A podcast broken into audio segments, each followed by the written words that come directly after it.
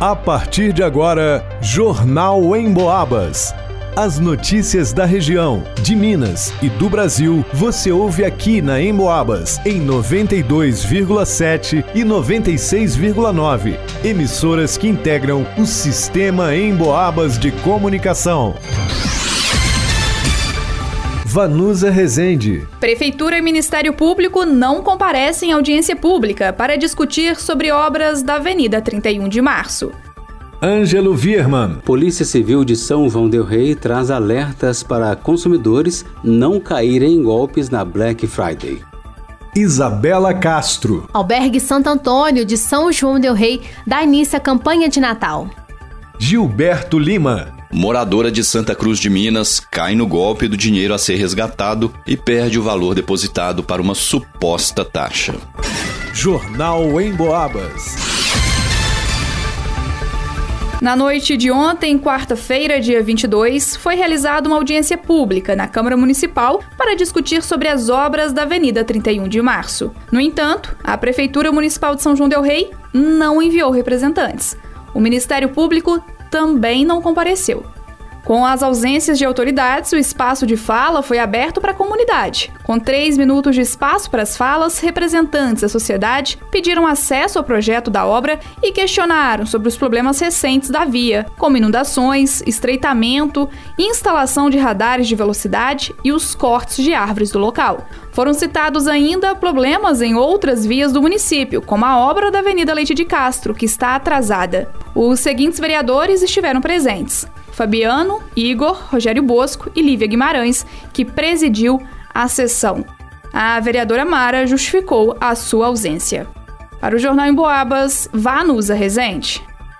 Já tradicional também no Brasil, é realizada na última sexta-feira de novembro a Black Friday, com preços atrativos e promoções imperdíveis. Pelo menos essas são as promessas do comércio físico e virtual. Então, como se prevenir contra possíveis golpes? De acordo com o Dr. Giovanni Paulo de Figueiredo Ayara, delegado de polícia, titular da Delegacia de Crimes contra o Patrimônio, os registros mais recorrentes são as compras em sites e perfis da rede social falsos e aquisição de produtos falsificados, vendidos como se fossem originais. O delegado afirma que transações por impulso tornam o consumidor mais vulnerável a golpes. A Black Friday faz, né, acende na gente aquele impulso por comprar, tendo em vista os descontos que foram oferecidos. Mas é importante a gente sempre pesquisar os valores que são oferecidos. Casos em que produtos sejam divulgados com preços muito abaixo do praticado no mercado também requerem atenção, pois são um forte indício de fraude. O ambiente digital pode esconder armadilhas, até mesmo para o usuário mais experiente. Por esse motivo, o ideal é optar por sites conhecidos. É possível pesquisar a reputação de empresas por meio do site consumidor.gov.br. A Polícia Civil de Minas Gerais ainda reforça os cuidados com sites estrangeiros e ofertas encaminhadas por redes sociais ou e-mail, mesmo aquelas enviadas por pessoas conhecidas, como afirma o titular da Delegacia de Crimes contra o Patrimônio. No estrangeiro, porque a investigação fica muito mais complicada. Não que não existam sites hospedados no exterior que não sejam confiáveis, mas você tem que fazer uma pesquisa, é, ver se algum amigo, algum conhecido já efetuou compra nesse site, nesse, para que não você não caia em golpes, né? E redes sociais é, são criados muito, é uma, um canal de vendas muito importante, né?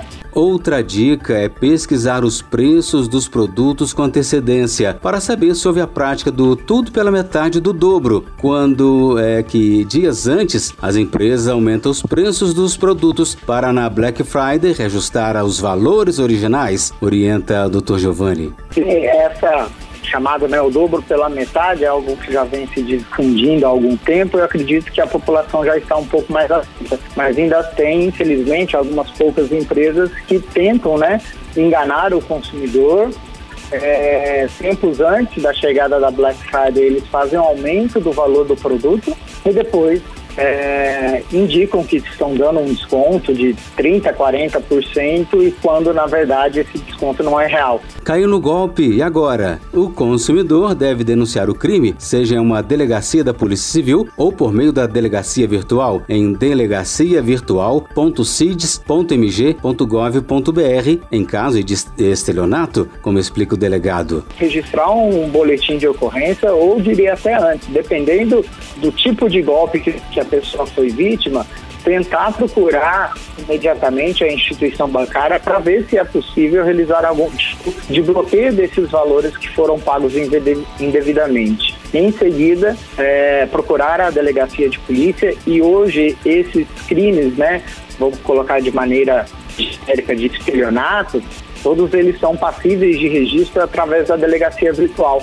A Polícia Civil dispõe de uma cartilha com os principais golpes cometidos atualmente, além de uma cartilha com informações sobre direitos do consumidor. Os documentos com essas informações e outras dicas podem ser acessados por meio do site www.policiacivil.mg.gov.br. Para o Jornal em Boabas, Ângelo Vierma.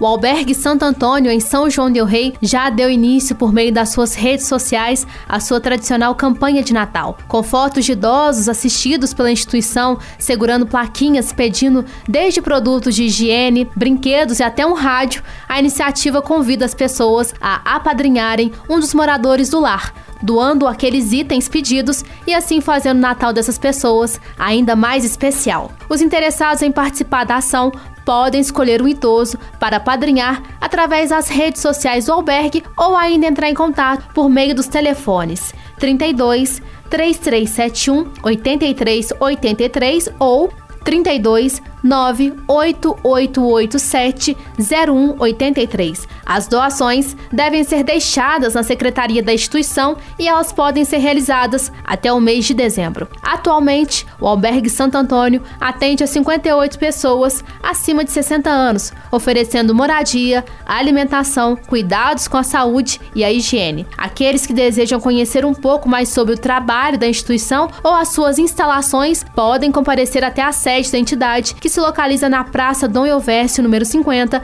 no bairro Dom Bosco, das 13 até as 15 horas. A instituição reforça que qualquer ajuda sempre é necessária.